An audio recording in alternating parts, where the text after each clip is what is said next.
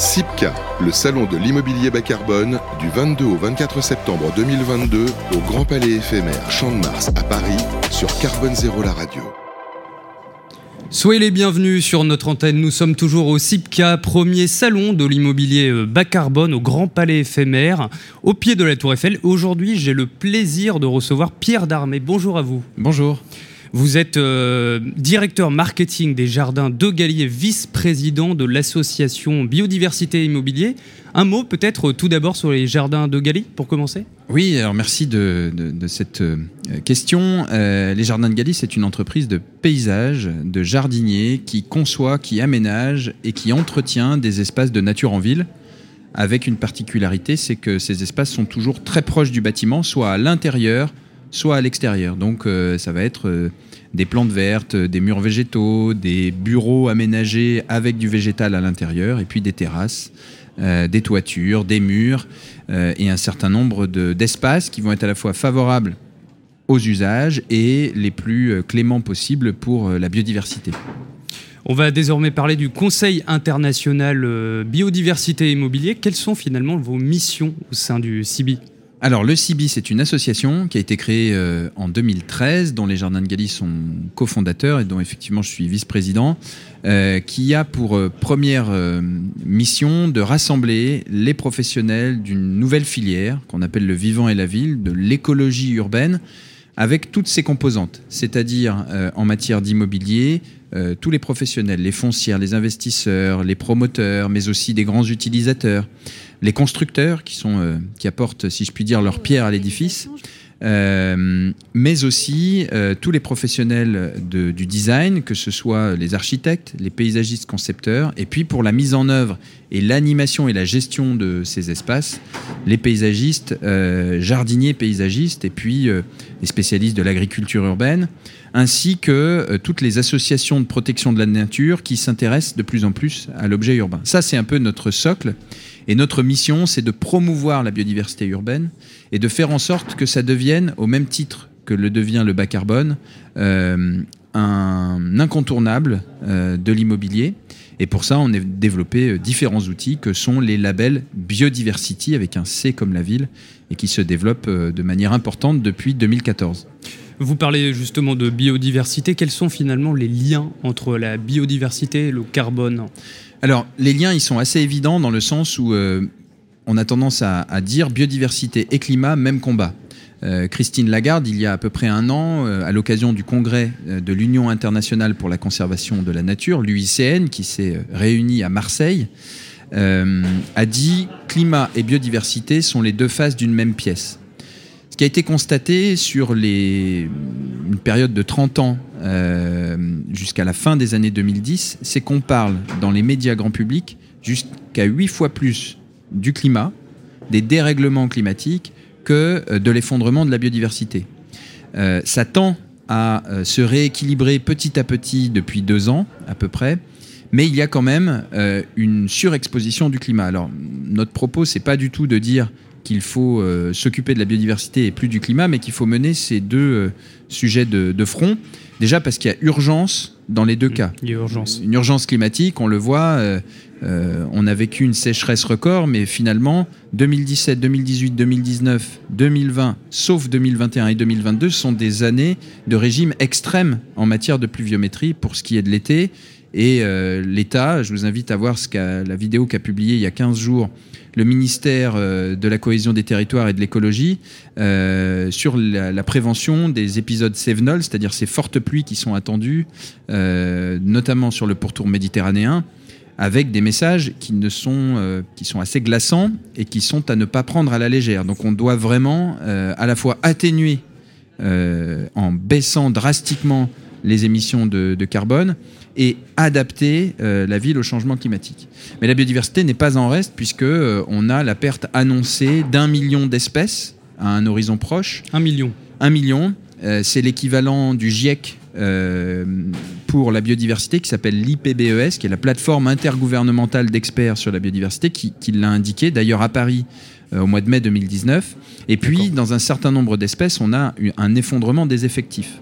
C'est-à-dire que euh, vous avez une diminution de plus de 70% des insectes euh, en à peine deux décennies euh, dans, un certain nombre de régions, en Europe notamment.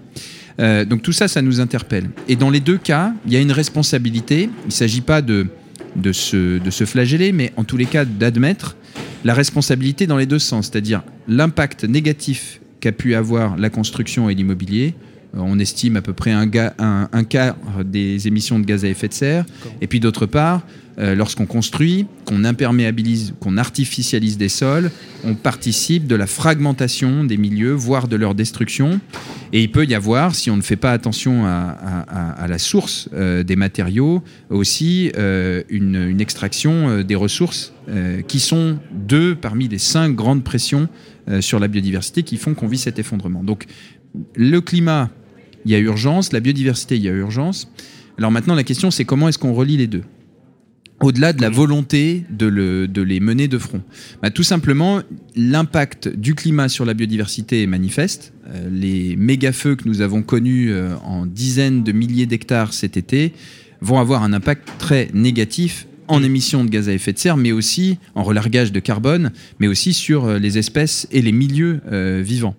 Euh, mais il y a aussi l'inverse, c'est-à-dire que euh, le végétal en particulier, et plus on installe d'écosystèmes euh, en ville, plus on participe à déployer des solutions fondées sur la nature qui en fait traduisent dans la pratique ce qu'on appelle les services écosystémiques, les services rendus par la nature, notamment pour l'adaptation au changement climatique. Si vous plantez des arbres, il faut absolument considérer le fait qu'il y ait du sol. Ce sol, il va permettre d'infiltrer plus lentement l'eau cette eau, elle va alimenter un arbre. L'arbre qui, euh, pour euh, euh, s'hydrater, a besoin de relarguer dans l'atmosphère 90% de l'eau qu'il prélève. Et quand il, le quand il relâche cette eau, et une plante c'est la même chose, c'est ce qu'on appelle l'évapotranspiration, l'eau passe de l'état liquide à l'état gazeux, ça, ça consomme de l'énergie et ça rafraîchit. Donc on a besoin de la biodiversité en ville pour s'adapter au changement climatique. Et puis l'impact euh, carbone des euh, procédés et des matériaux de construction, eh bien, euh, on peut faire l'analogie avec ce qu'on appelle la biodiversité grise, c'est-à-dire l'impact des matériaux et des procédés constructifs et de leur extraction sur la biodiversité. Donc on voit bien les, correspondances et ça peut être mené de front et c'est l'intérêt du label BBCA d'une part pour le bas carbone et du label Biodiversity d'autre part. Pierre Darmé, vous êtes euh, lauréat du classement Choiseul Ville Demain 2022, qui imagine la ville de demain euh, en France. Tout d'abord, félicitations. merci. Alors finalement, mais comment imaginez-vous euh, la ville de demain en France? Alors ça, c'est une question ambitieuse à laquelle répondent pas mal de, professionnels. je pense qu'ici, on a un aréopage de, de maîtres d'ouvrage qui s'engagent. Je crois que la liste d'attente pour participer au CIPCA, euh, c'est ce que m'indiquait Stanislas Potier, le, président de BBCA, euh, est plus importante que le nombre d'élus. Donc ça, c'est plutôt un bon signal. C'est un bon signal. Euh, moi, je reprends souvent les, en amont les propos de Benoît Leguet, qui est le directeur de, de I4CE, l'Institut pour l'économie et, et, le climat, qui dit que l'investissement donne le ton de la ville de demain. L'investissement l'investissement de la ville de demain. Donc euh, verdir euh, la finance, là il y a un mouvement euh, de, qui, qui, enfin, qui encourage à, une transition avec 15% minimum d'investissement vert. Al Gore a repris le, sujet à son compte il y a quelques jours. Donc l'important, c'est de sensibiliser les investisseurs. Et il y a notamment tout un sujet d'indicateurs. La taxonomie euh, européenne euh, arrive avec la Commission. Euh, c'est fait pour le carbone, enfin en tout cas c'est en bonne voie pour un certain nombre de cas. Et puis pour la biodiversité, c'est en cours. Et la France, pour dessiner cette ville de demain, y compris au niveau des investisseurs, n'est pas en reste puisque un collectif euh, autour de, l'immobilier de Sabine Guetta, euh, directrice innovation de, Gessina, a créé Big Biodiversity Impulsion Group, qui est piloté par l'Observatoire de l'immobilier durable, l'OID, et qui vise notamment à formaliser des indicateurs qui euh, feraient de la France, Cocorico, les pionniers en matière d'indicateurs qui aident les investisseurs à discriminer leurs investissements, notamment en immobilier favorables à la biodiversité, à la fois qui ne la détruisent pas et puis qui rendent des services sociaux pour être plus connectés à la nature, et puis des, services également techniques et environnementaux, comme on l'évoquait. Donc ça, c'est le premier point. Ensuite, comment est-ce qu'elle peut être la ville demain? C'est déjà une ville, on le voit, où l'économie circulaire devient de plus en plus forte, y compris appliquée à la ville elle-même. C'est un lieu commun maintenant de le dire, mais construire la ville sur la ville, euh, c'est important. On le voit, on est dans le grand palais éphémère qui participe euh, à sa manière à la rénovation, à la restauration euh, et aux nouveaux projets pour le grand palais qui ne sera pas le même qu'avant, mais qui reste. Voilà, la rénovation est un sujet et le réemploi important. Et puis je pense qu'on invente de nouvelles choses et il faut remettre l'esthétique au cœur des sujets. Euh, et il y a notamment un mouvement qui a été euh, tout d'abord lancé à Jardin Jardin aux Tuileries et qui va être l'objet d'une conférence ici au CIPCA euh, avec tous les maîtres d'ouvrage qui le soutiennent, qui s'appelle Unisson, avec le S entre parenthèses. C'est Unissons-nous et c'est Allons-y à l'unisson pour une architecture bas carbone et du vivant. Et ce mouvement vise à fédérer autour des architectes et des paysagistes concepteurs euh, l'ensemble des, gens qui dessinent la ville et les bâtiments en se disant que nous n'avons jamais eu autant d'indicateurs, de mesures de performance, que ce soit en matière de carbone, d'énergie, de biodiversité, de services rendus, etc.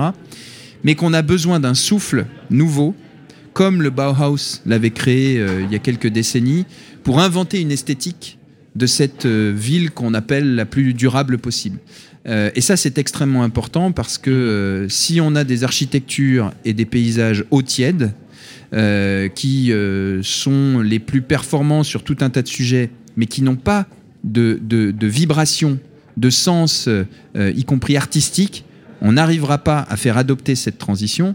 Et l'enjeu de la transition écologique pour la ville de demain, c'est, on peut dire qu'elle est désirable, 2.0, tout ce qu'on veut, c'est d'abord qu'elle soit vivable, euh, vivable. Vivable, pour moi, c'est le premier point. Mais pour qu'elle soit vivable, il y a des solutions techniques, de la sobriété à, mettre en œuvre et des adaptations. Mais il y a aussi le fait qu'il euh, y ait des gestes architecturaux et paysagers qui fassent qu'on se l'approprie.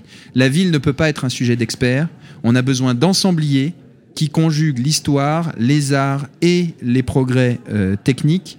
Et ce sont, pour moi, les architectes et les urbanistes et les paysagistes concepteurs et euh, malgré tout le respect qu'on leur doit, ce ne sont pas les experts euh, qui, font cette, cette ville de demain. En quelques mots, Pierre Darmé, est-ce que vous trouvez que les pouvoirs publics en font assez ou comment on pourrait remédier à cela?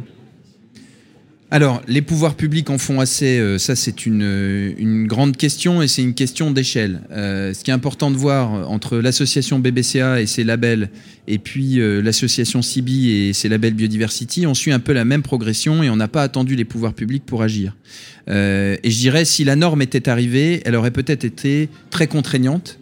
Là, c'est une démarche volontaire pour soit se prémunir d'une réglementation à venir, soit se différencier tout d'abord commercialement, soit euh, pour accélérer les choses. Donc euh, j'ai envie de dire, il y a un dialogue public-privé, et c'est ça qui est extrêmement important euh, sur ces sujets. là où l'État s'engage avec un plan de sobriété, pour moi, il doit être exemplaire, comme le, secteur privé. Et, et, cet objectif de sobriété, il va rejoindre aussi probablement des considérations économiques à l'avenir. On le voit dans la construction, le réemploi accélère grâce à un certain nombre d'organismes, je pense au booster du réemploi, à la volonté d'un certain nombre d'entreprises, mais aussi parce que les coûts des matériaux et les délais de fourniture sont extrêmement longs. Mm. Donc euh, effectivement, euh, il y a un tissu qui, euh, qui est riche. Au pouvoir public d'être exemplaire et d'impulser la dynamique et puis d'aller plus loin. Si on pense aux indicateurs, c'est très complexe mais euh, l'article 29 de la loi climat et énergie, euh, je ne suis pas un, spécialiste, euh, en tous les cas nous dit qu'il nous faut des indicateurs sur le carbone, mais aussi sur la biodiversité. Donc pour moi, ça va dans le bon sens et on peut accélérer, notamment accélérer en reconnaissant la valeur des architectes et des paysagistes concepteurs comme étant à la, à la fois des spécialistes, mais aussi des ensembliers pour conduire concrètement cette transition écologique et emmener tous les acteurs du maître d'ouvrage jusqu'aux usagers. En matière d'immobilier, comment concilier finalement, bas carbone et biodiversité? Alors, déjà en entrant les deux données dans son logiciel comme étant des éléments incontournables. Ensuite, il ne faut pas être en faire une obligation à tout craint. et c'est là où le rôle de l'ensemble des parties prenantes est extrêmement important pour retrouver ce qu'on peut appeler le génie du lieu. C'est-à-dire que euh, on va pas exécuter, euh, c'est un lieu commun ce que je dis, mais le même projet à un endroit ou à un endroit B, y compris euh, dans l'ambition de bas carbone et l'ambition de biodiversité ou d'inclusion du vivant qu'on va y mettre. Parce que parfois on a des conflits entre l'objectif carbone et l'objectif biodiversité. Par exemple, si on, se met comme une marotte de vouloir absolument un toit planté dans un immeuble, dans une ville dense, euh, et qu'on veut qu'il soit bas carbone, on va arriver à une incongruité. C'est-à-dire qu'il va falloir faire des renforts de structure, par exemple sur le bâtiment, qui vont plomber l'indice de construction qui participe dans les indicateurs de mesure à l'ARE 2020 et on va plus être compatible avec l'ARE 2020 et encore moins avec celle à venir. En revanche, on aura accueilli la biodiversité, certes, mais est-ce qu'on a regardé les alternatives pour être en lien avec ce qu'il y a autour ou euh, être beaucoup plus actif, par exemple, même si c'est une faible surface, sur la cour de l'immeuble? En désimperméabilisant cette cour d'immeuble, si elle l'est, ce qui est la plupart du temps le, cas, euh, en faisant en sorte de retrouver du sol, de créer des jardins de pluie pour euh, infiltrer plus lentement l'eau et la stocker pour les périodes de disette en matière hydrique, c'est-à-dire les périodes de sécheresse, et planter à cet endroit-là pour que ça bénéficie au plus grand nombre d'habitants et pas forcément le rooftop euh, qu'on imaginait qui peut être extraordinaire dans d'autres contextes. Donc c'est, je vous donne un exemple peut-être un peu précis et générique à la fois, c'est les deux en même temps, les deux de front, même combat, deux faces d'une même pièce, biodiversité et climat, et donc euh, objectif bas carbone, mais des recettes qui sont pas toutes faites et qui s'adaptent à chaque site. Pour terminer, parlons euh, sérieusement. Quel est votre coup de cœur du salon? Alors, euh, en tant que, prestataire et, aidant pour euh, beaucoup de maîtres d'ouvrage, ce serait assez indélicat et difficile pour moi de me prononcer sur les uns ou les autres. Euh, en revanche, c'est une petite pirouette, mais je suis très heureux que sur l'espace des Jardins de Galie, où on accueille d'une part des portraits et des projets labellisés Biodiversity. Donc vous voyez la diversité de femmes et d'hommes qui créent cette nouvelle filière du vivant et la ville. Et puis on est très heureux d'accueillir Tristan Viscock, qui est un artiste euh, au parcours incroyable, qui a fait un pas de côté puisqu'il est financier. Euh, et, cette connaissance de la finance bah, rejoint un peu mes propos sur l'investissement et comment verdir l'investissement. Il l'a vu de l'intérieur. Et euh, il nous offre une exposition qui s'appelle Regarde, des très grands formats, monochrome, sur la forêt. Et il y a un clin d'œil évident entre le propos du salon aujourd'hui, le bas carbone, les matériaux biosourcés, dont la forêt, et puis toute l'histoire que porte Tristan, à la fois son vécu personnel et puis ce qu'il exprime à travers cette exposition qui résonne avec euh, son parcours, euh, ses origines sur l'île de la Réunion. Et donc euh, allez voir, si ce n'est pas déjà fait, l'exposition Regarde de Tristan Viscock, V-Y-S-K-O-C, et ce serait mon coup de cœur de ce salon. Merci à vous, Pierre euh, Darmé. Je le rappelle, vous êtes directeur marketing euh, des Jardins de et vice-président de l'association Biodiversité Immobilier. Très belle journée à vous. Merci beaucoup et à bientôt euh, sur Radio Imo et Carbone Zéro. SIPCA, le salon de l'immobilier bas carbone, du 22 au 24 septembre 2022 au Grand Palais éphémère Champ de Mars à Paris sur Carbone Zéro la radio.